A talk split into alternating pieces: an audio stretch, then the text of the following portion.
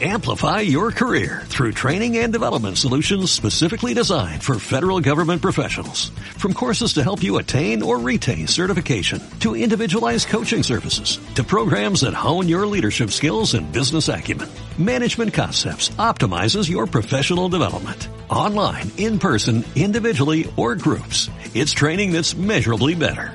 Learn more at managementconcepts.com. That's managementconcepts.com. Día gris, alguien cayó. Trajes con galones ahora vienen a por ti.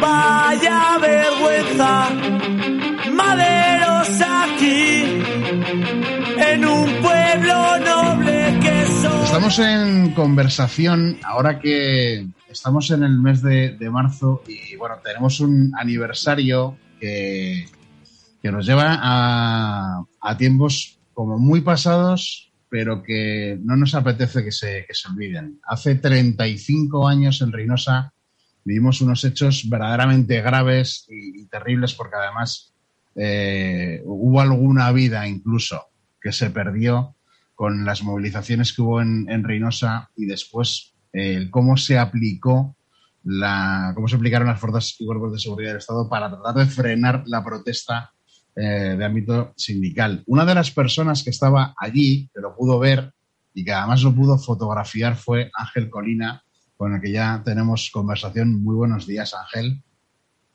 Hola Pablo, buenos días, ¿qué tal?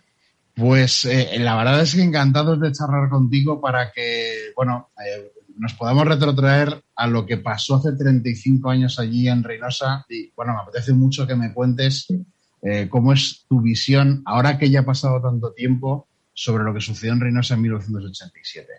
La verdad que son muchos años. Esto nos hace, a mí personalmente me hace mayor, bastante mayor. No me hace, soy mayor. bueno, pues para ver, es, eh, fue una historia, fue, bueno, yo creo que la mayoría de los, los oyentes pues conocen, ¿no? La historia de los cántabros sobre todo. Y bueno, pues fue, fue algo inesperado en aquella época, ¿no? Porque yo hablo por, cómo sucedió todo, ¿no? Porque no te esperabas que iba a suceder, a suceder algo así. Yo recuerdo que yo estaba en, Madrid en esa época, yo colaboraba en, en Diario 16 entonces, y, y me enteré de, del secuestro de, del ejecutivo este que era vasco, ¿no? Y, y, me dije a mí mismo, bueno, tenía que jurar un cargo político al día siguiente este hombre en el País Vasco. Y entonces el tío secuestrado y tal, estaba el conflicto, ¿no? Con, con forjas de acero, estaba hablando esos días de eso. Y, y cuando me enteré del secuestro, mmm, me dije a mí mismo, digo, a este hombre, si tiene que mañana, tiene de esos, de esos pensamientos que tú a veces haces, te organizas y te salen bien, porque hay veces que tú calculas y luego no te sale, ¿no? Pero esta vez, y dije, bueno, pues mañana la Guardia Civil seguro que este hombre, o esta noche, tienen que ir a liberarle, porque si mañana va a jurar un cargo, le van a liberar seguro. O van a entrar a la fábrica, pues lo van a intentar por lo menos.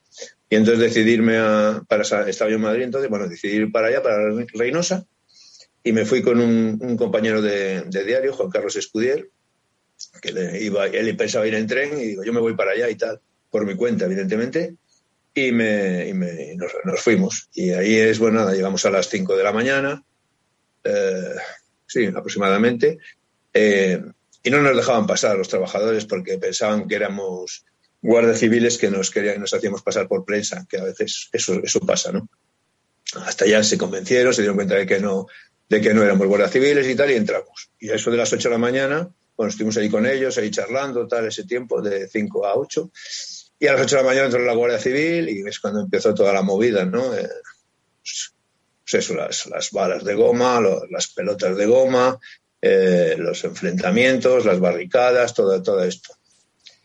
Y bueno, pues eh, digamos que yo cuando ya pensaba que todo había terminado, te, estoy, te lo estoy contando más un poco brevemente, ¿no? Para que uh -huh. cuando pensaba que todo había terminado, ya me iba hacia mi coche y esto, y me encontré con un chavalito por la calle y oía como gritos a lo lejos. Y le pregunté, oye, ¿qué pasa por ahí?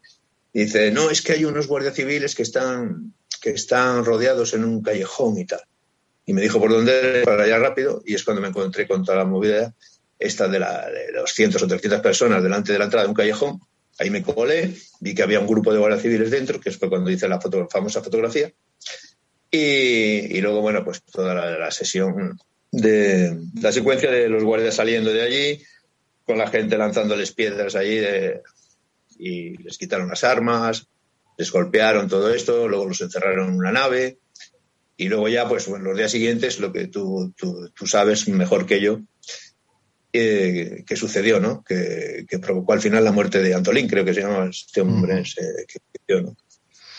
Eh, desde luego que fue un, más o menos, fue, un hecho que, marcó, desde luego, muchísimo a, Reynosa como ese eh, municipio referencial del sur de Cantabria y además muy referencial también en cuanto a, lo laboral, lo industrial y la lucha sindical para tratar de que eh, los sucesos que iban sucediendo en un, en un momento en que España estaba floreciendo, entrando en Europa, eh, y convirtiéndose en una potencia, pero eh, sin embargo esto fue una cosa que para Reynosa es algo imposible de olvidar. Sí, claro. Mm, eh, eran, eran tiempos, digamos, de muchos cambios, ¿no? Mm. Y, había situaciones que no estaban preparadas. Yo creo que en ese momento, por ejemplo, mm, creo que la Guardia Civil, por ejemplo, no estaba preparada para afrontar un conflicto de ese tipo. Y eso es lo que, lo que sucedió un poco. Todavía, evidentemente, estábamos en plena transición y todavía no se había modernizado la Guardia Civil ni, ni, ni, con material ni mentalmente. ¿Me entiendes lo que quiero decir? Entonces, eh, yo creo que eso tuvo mucho que ver. Luego también estaban los socialistas, creo, en el gobierno en ese momento.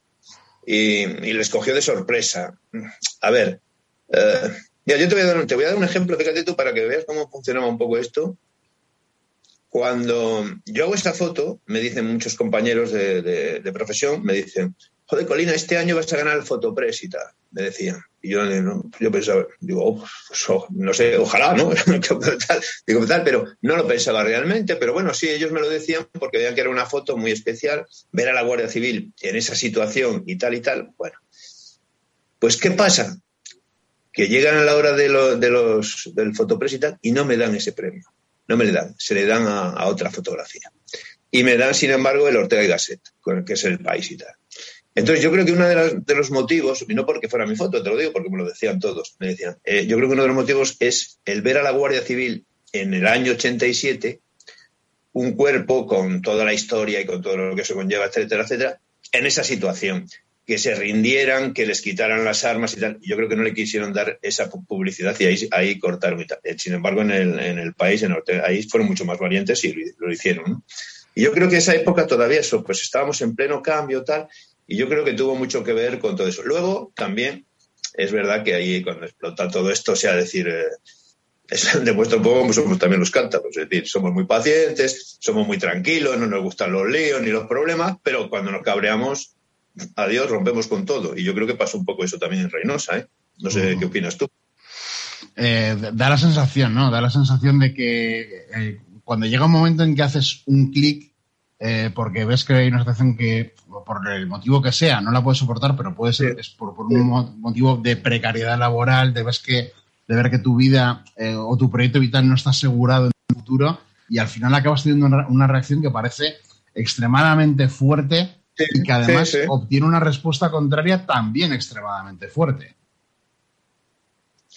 Sí, sí, sí, sí. Eh, es, yo creo que fue un poco eso, que fue un, choque, ¿no? Es decir, a ver, eh, los, de repente, bueno, pues eso, los, el pueblo por un lado, las fuerzas del orden por el otro, fue el choque de decir, eh, esto no puede quedar así, ¿no? Es decir, esa, es la sensación que dio un poco, que se fue de las manos al final y, y bueno, pues ¿Sirvió para algo? ¿No sirvió para nada? No sé, ¿qué opinas tú? Si realmente ahí, ahí es donde me pierdo un poco, ¿no? Si realmente todo eso sirvió o no sirvió, bueno, todo sirve, ¿no? Porque todo lo que sea luchar por derechos y tal, pues es, bueno, ¿no? Lo que pasa es que yo creo que se puede hermano, porque cuando llegaron allí esos guardias civiles que venían de, que muchos eran administrativos después, ¿no? Y que, y que se encuentran en esa movida, como los del callejón, concretamente, que no eran de, de, de los que eran, digamos, antidisturbios, mm. eran más bien de, gente de oficina y los habían metido allí y los habían traído no sé dónde y los pobres estaban allí que no sabían lo que hacían allí, muchas veces, Pero, pero bueno, es lo que pasó y, y al final, pues, eh, Pero fue, fue, no, fue duro, sí, sí, fue un acontecimiento, lo de Reynosa, sobre todo para los cántaros y, los, y la gente de ahí de Reynosa, que mm. un tema que no se va a olvidar. Y es verdad que no es tampoco un hecho eh, muy aislado en esa época en España, porque justo al año siguiente, y es verdad que gobernando el Partido Socialista, que eh, siempre se ha vestido como el partido de la transformación en España, de la modernización del país, de la entrada en la Unión Europea, eh, pero al año siguiente de los sucesos de Reynosa. ¿De los socialistas de, entonces o de los de ahora? No, no, de los de los de, de los de entonces, de los de entonces. De, los de, mi suegro y de la gente, era, y la gente que realmente se, eh, de que era de UGT y que sentían el socialismo y tal, no como esta banda que hay ahora, que hay algunos que a mí personalmente ya como socialistas y tal me da un poco vergüenza, ¿no? Eh, es que además justamente en esa época de finales de los 80 fue cuando la UGT acabó un poco rompiendo su relación con el, con el Partido Socialista. Hubo una huelga general en el 88 verdaderamente conflictiva. Eh, sí, sí, sí, es verdad, sí, sí, no, no recordaba yo, sí, sí, tienes yo, yo es que además me, acuerdo, siendo yo como era niño, pero me acuerdo de ver la televisión y ver que algo eh, como que muy raro estaba pasando, que había un clima eh, como muy crispado en las calles y eran precisamente los sindicatos haciéndole ver a un gobierno de izquierdas que el camino que estaba llevando no podía seguir siendo el mismo porque los trabajadores iban a perder derechos. Sí, es que era una, era una época de, es que luego, te lo digo otra vez, era una época de cambios. Es que había mm. muchas cosas por hacer, había muchas cosas pendientes en, España que luego se fueron haciendo poco a poco y luego hubo, hubo errores, evidentemente, dentro de todos los cambios y las cosas que se produjeron en el país, hubo grandes errores que todos conocemos, ¿no? Pues como, no sé, pues como el Roldán, como el Gal y como una serie de cosas que pasaron y tal, que, que a ver, había una presión militar también, o sea, decir, hay que decir, yo, yo creo que, que, por ejemplo, el Partido Socialista tiene una presión, había mucha gente todavía, mucho franquista metido en el ejército, y, había una presión sobre, sobre los dirigentes, yo creo que muy gorda. Bueno, tuvimos el 23F no hacía tanto tiempo, ¿eh? mm. y eso estaba ahí, había, había todavía por ahí, había por ahí caldo de cultivo, ¿no? O sea que, Sí. Y bueno, eh, tú, me has lanzado una, pregunta que es verdad que no he contestado.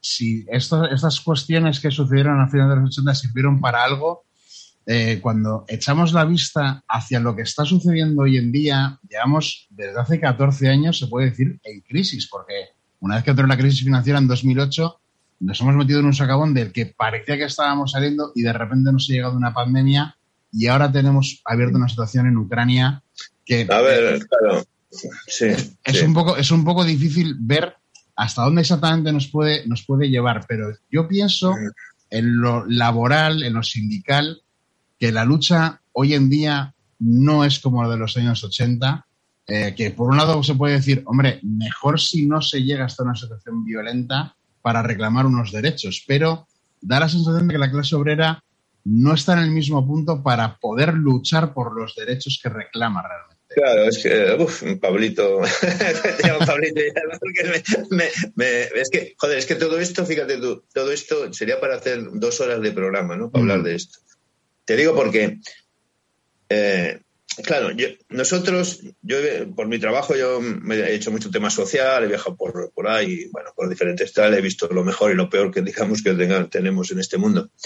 Y nosotros hemos tenido la suerte, a pesar de todos nuestros problemas y de que, que, nos quejamos y tal y cual, de vivir en la, la parte buena, o sea, en la parte donde se vivía muy bien, donde se vivía bien. Es decir, con todos nuestros problemas, comparados con otros, otras zonas del planeta, era la zona donde se vivía muy bien. Y claro, la prueba es que ahora viene el, conflicto este y nadie se lo cree. Ah, pero ¿cómo es posible que esto pase en Europa? Claro, porque como vivíamos muy bien, pues aquí todos pensábamos que, el trabajo es para siempre, que la paz es para siempre. Igual que teníamos una tendencia a pensar que el salario es para siempre, que la salud es para siempre. O sea, que como que todo era para siempre, ¿no? Lo bueno y tal. Y no, no es así. La historia evoluciona y luego encima, o sea, de, la época esta de la que tú hablas, ahora hay un cambio que es, que es radical, que son las redes, eh, ese Internet, ¿no? Redes sociales, tal, que estamos viendo cómo, cómo las redes sociales afectan. O sea, tú antes había un problema, pues, mm, un problema de, digamos, de, pues, económico, social, tal. Había manifestaciones, la gente salía a la calle. Pues Vietnam, pues como pasó en Reynosa, la gente salió a la calle, en fin, etcétera. ¿Y qué pasa ahora? Pues que ahora cuesta mucho a la gente salir a la calle. Ahora la gente te pone un tuit y parece que ha hecho una revolución, macho. Te pongo tweets y digo, joder, macho, ¿qué? ¿Eh? Y mira, y me han puesto seis me gusta y, me han compartido dos. Joder, qué bueno soy. Y eso es lo que es terrible. No se le prensa, se lee, o sea, se lee muy poco, se lee muy poco, se leen tweets. Y, y, encima, no sé, no sé qué opinas tú que estás también ahí día a día. Yo tengo la impresión de que muchas veces se tienen más en cuenta, pues imagínate, si hay 5.000 tweets sobre un tema y te ponen tendencias, hmm. imagínate, 5.000, pero es que hay millones de personas que no piensan así y sin embargo te ponen la tendencia de 5.000 y parece que... Pero, entonces todo eso, dices, eh, hubiéramos tenido, yo a veces me, hago la pregunta, ¿no? Y a veces con gente que lo hemos hablado y es verdad, y más gente que se la ha hecho, dice, ¿la transición hubiera sido igual con Twitter que hemos tenido? Una pues pregunta, ¿no? Seguramente hubiese sido, de alguna manera, seguro que hubiese sido distinta. Al menos de alguna manera. Eh, en lo informativo, porque no es lo mismo informar cuando tienes cuatro o cinco cabeceras de periódicos, solo un canal o dos de televisión, eh, que un mundo donde tienes internet y la, la opción de informarte es variada. Luego tú te puedes informar mucho o poco, pero las opciones las tienes como para poder rebuscar. Lo que pasa es que muchas veces es muy costoso hacer el trabajo de eh, saber dónde buscas, saber qué es lo que quieres encontrar, o si te vale con encontrar lo que tú opinas y no. Lo sabemos los que nos dedicamos un poco a esto más, y hay gente que también, pero la mayoría no. La mayoría no busca. ¿Y cuántas veces? Bueno, pues ¿por qué, ¿por qué hacen el juego ese de engañar a la gente? Porque hay, empresas que se dedican a eso, como hicieron los rusos en las elecciones, en diferentes sitios o en otros tipos de tal o otros, no solamente. ¿no? Yo creo que, que, esa es, una de, las cosas que yo creo que también, que lo bueno que tienen las redes, decíamos, es que todo el mundo puede escribir. Y lo malo que tienen es que todo el mundo puede escribir. o sea, quiere decir que, ahí todo el mundo puede opinar, los buenos y los malos, ¿no? Pero, en fin, no sé. Desde luego que eh, esto da, para un debate muy profundo y es verdad que nuestro tiempo en, la radio es finito y no nos podemos alargar demasiado, pero no puedo dejar esta conversación eh, sin hacerte dos preguntas distintas pero relacionadas con tu trabajo. Por un lado, eh, cuando estabais en Reynosa en el 87 cubriendo lo que estaba sucediendo con gente protestando de manera muy airada, incluso lanzando piedras contra la Guardia Civil y la Guardia Civil o bien defendiéndose o bien atacando para intentar eh, reprimir una protesta. ¿Cómo fue el trabajo tuyo y el de tus compañeros de la prensa, fotógrafos que estabais allí? Bueno, eh, yo es que ya te digo, vine eh, concretamente, yo estaba en Madrid, entonces vine ese día, mm, hice, hice las, digamos, las protestas de, ese día, la liberación del Ejecutivo y tal, y digo el ejecutivo, es que no recuerdo ahora mismo su nombre, cómo se llamaba el, ejecutivo este que secuestraron.